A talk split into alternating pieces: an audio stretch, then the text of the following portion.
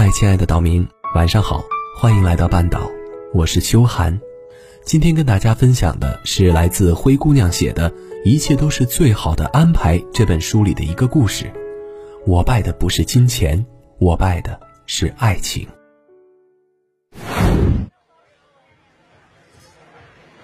和平约了我们几个朋友去卡拉 OK，唱了几曲以后，忽然眼圈泛红，坐在沙发上，一脸伤感。朋友问他怎么了，他说：“我跟许云分手了。”大家都很吃惊，在朋友圈里，他们两个是典型的模范情侣，从大学时就在一起，一晃已经十年了，怎么会分手呢？和平说：“都怪我穷，给不了他更好的生活。”和平讲起许云时，还是带着很深的感情。这也自然，当年许云跟了和平，本就是一段校园佳话。许云是我们的校学生会主席，清纯可爱，追求者甚众。和平则是体育特招生。人长得高高大大，阳光开朗，就是有些孩子气，贪玩了些。两个人在一起的消息传出时，颇伤了班上一票暗恋许云的少男心。大学毕业时，许多情侣都分手了，可许云却对关系很好的几个姐妹态度坚决地说：“和平在哪里，我就在哪里。”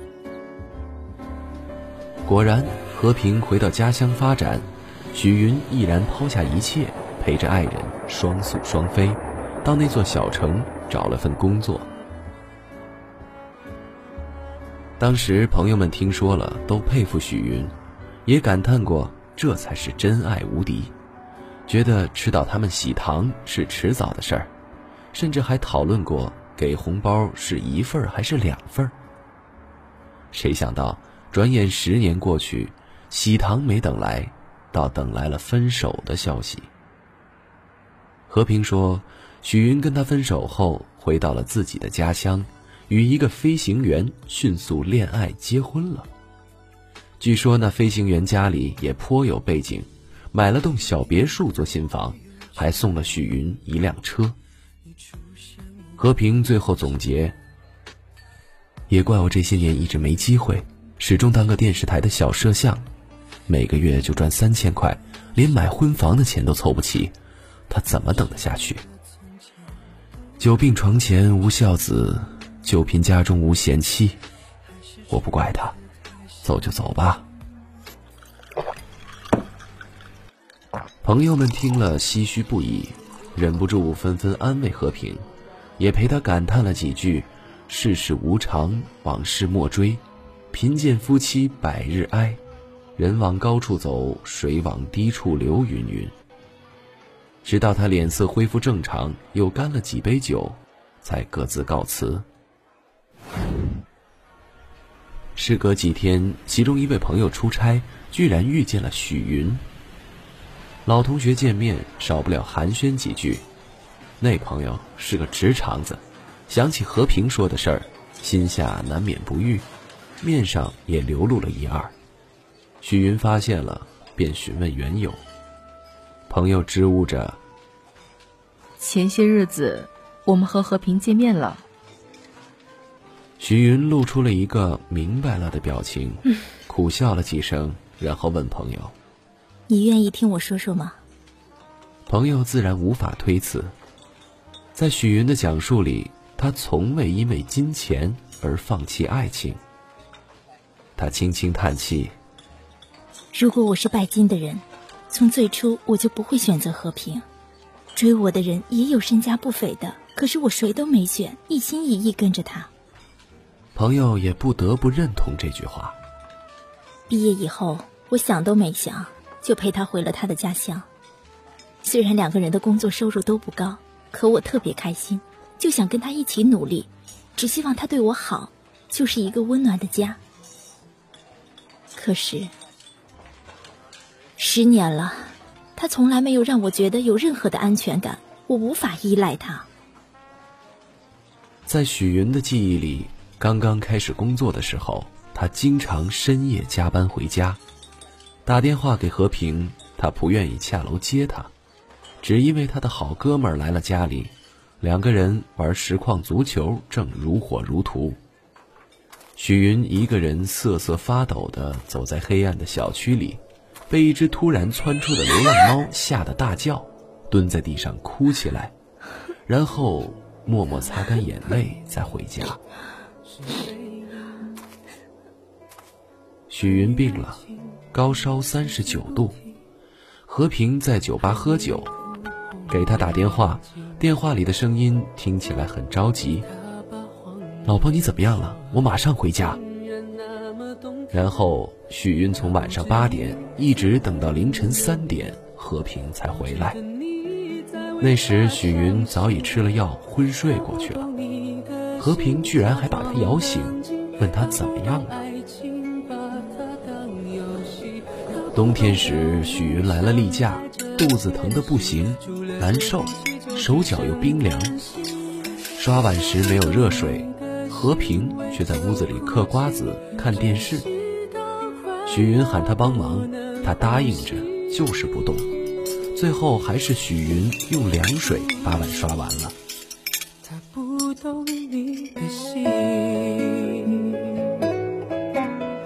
睡觉时，许云试探着把脚放在和平的身侧，他立即拨开。啊，好凉！你可真自私啊！许云工作中遇到了烦恼，回家只想对和平倾诉。他动情的说了半天，眼泪都下来了。侧头一看，和平居然呼呼的睡着了，怎么摇也摇不醒。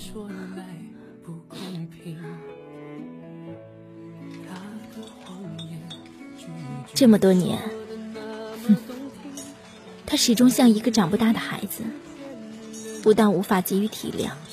也无法给予我依靠。对于他来说，NBA 永远比陪我逛街重要，跟哥们儿一起喝酒永远比陪我吃一顿晚饭重要。他可以迅速发现网吧里又更新了什么游戏，却从不曾注意我今天换了什么样的新衣服。他把钱都输在牌桌上，却不愿意存下来陪我去旅游。我每次跟他提结婚，他都会说没钱，觉得这样娶我太丢份儿，想要买了房子再结婚，想要给我更好的生活。许云说：“和平不知道，他根本不在意有没有房子，甚至为了想要跟他结婚，去买了两枚镀金的假钻戒，幻想有一天他们结婚，他不会因为没有戒指而措手不及。”许云没有想到。压断他的最后一根稻草，是那年自己父亲因突发脑溢血过世。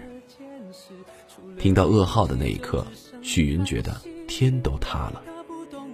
那是我父亲呀，生我养我的父亲呀。我拿着电话的手是冰凉的，连哭都哭不出来了。放下电话，我抓着和平的袖子，浑身都在抖。我说：“和平，快订两张机票，我们回家。”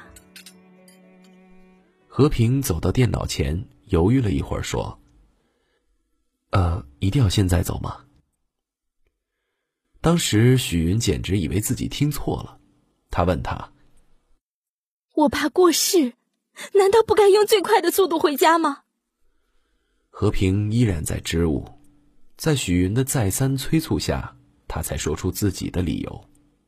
原来，他最喜欢的外国球队隔天会来到这座城市参加一场跨国比赛，他很早就买了 VIP 票，觉得现在要是离开实在太浪费了。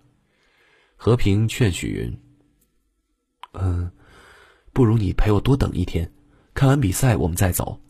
那张票要两千多块，不看太可惜了。反正……”你现在回去也来不及了。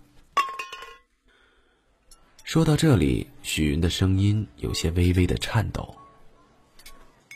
那天，听他说完那些话，我什么都没说，自己去了另外一个房间，收拾好行李，把我所有能带的东西都带上，买了张机票，当晚就回了家。许云临走时给和平留了张纸条，告诉他，好好在家看比赛，不用过去了。他果然没有过去，大约与球友们因为赢了比赛，又连夜狂欢去了。许云给爸爸办完葬礼之后，再也没有回过和平的城市。我找了份新工作，然后迅速的相亲结婚。对于老公，我没有任何挑剔，他对我不错，也可以给我足够的物质保障，我生活的很安定，也很满足。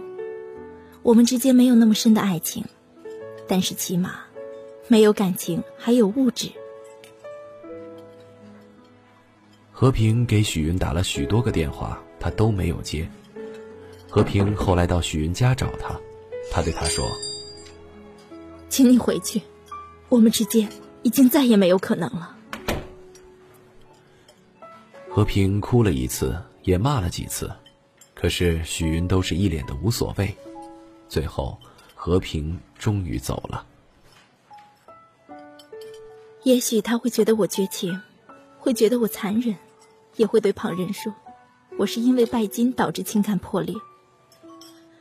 但是十年了。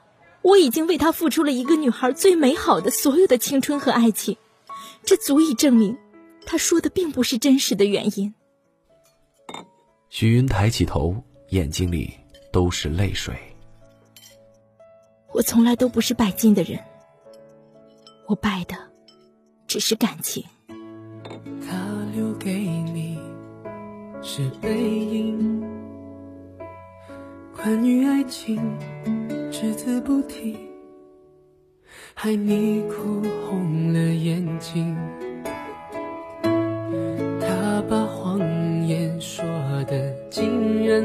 么动听，他不止一次骗了你，不值得你再为他伤心。他不懂你的心，假装冷静。他不懂爱情，把它当游戏。他不懂表明相爱这件事，除了对不起就只剩叹息。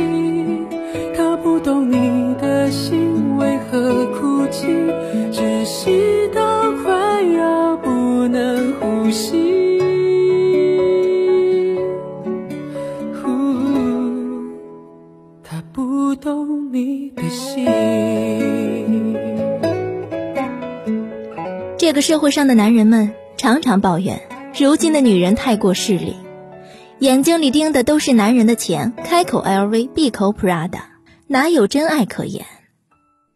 他们却不知道，当真爱就在面前，他们却根本没有能力珍惜和挽留，反而让真爱流着眼泪，头也不回弃之而去。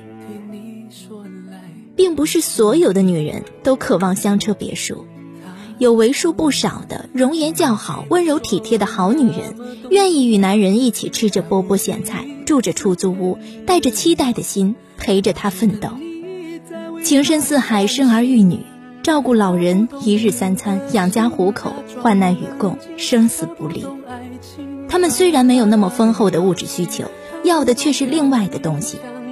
他们要温柔呵护、贴心问候，要的是雨天里的一把伞、病床前的半碗粥，要的是拿起水瓶时有人接过去，顺理成章的拧开。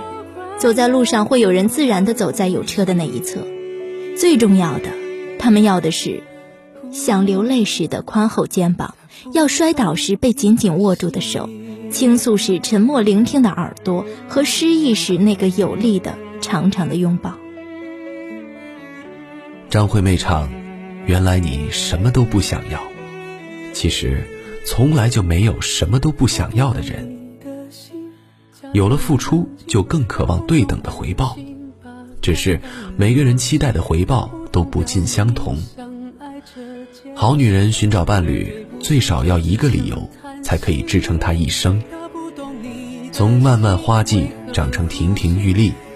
每一个女孩都是父母精心呵护而成，如春日初绽的鲜蕊，谁堪采撷？何以怜他？你又用什么保障他的一生不凋零？并不是所有的人都坐着白马王子驾着珠光宝气的马车前来求婚，不切实际的梦想。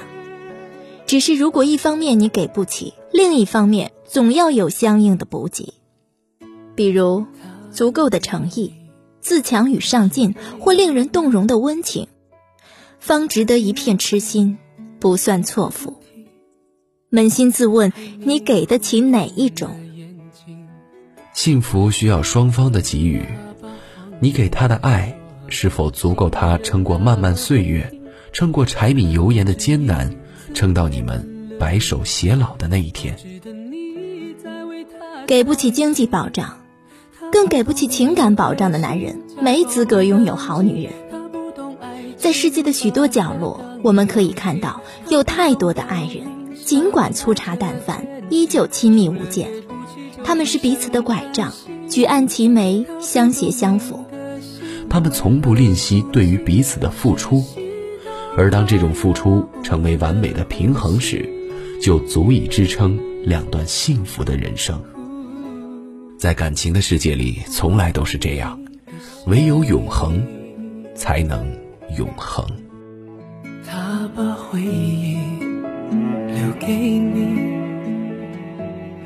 连同忧伤强加给你，对你说来不公平。他的谎言句句说的那么动听，他不止一次骗了你，不值得你再为他伤心。他不懂你的心，假装冷静；他不懂爱情，把它当游戏；他不懂表明相爱这件事，除了对不起就只剩叹息。他不懂你的心为何哭泣，窒息到快要不能呼吸。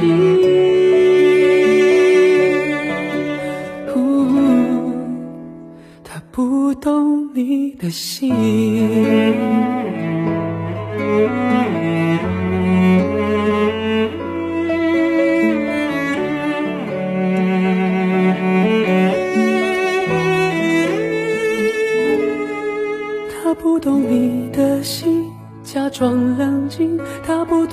请，把它当游戏。他不懂表明相爱这件事，除了对不起就只剩叹息。他不懂你的心为何哭泣，窒息到快要不能呼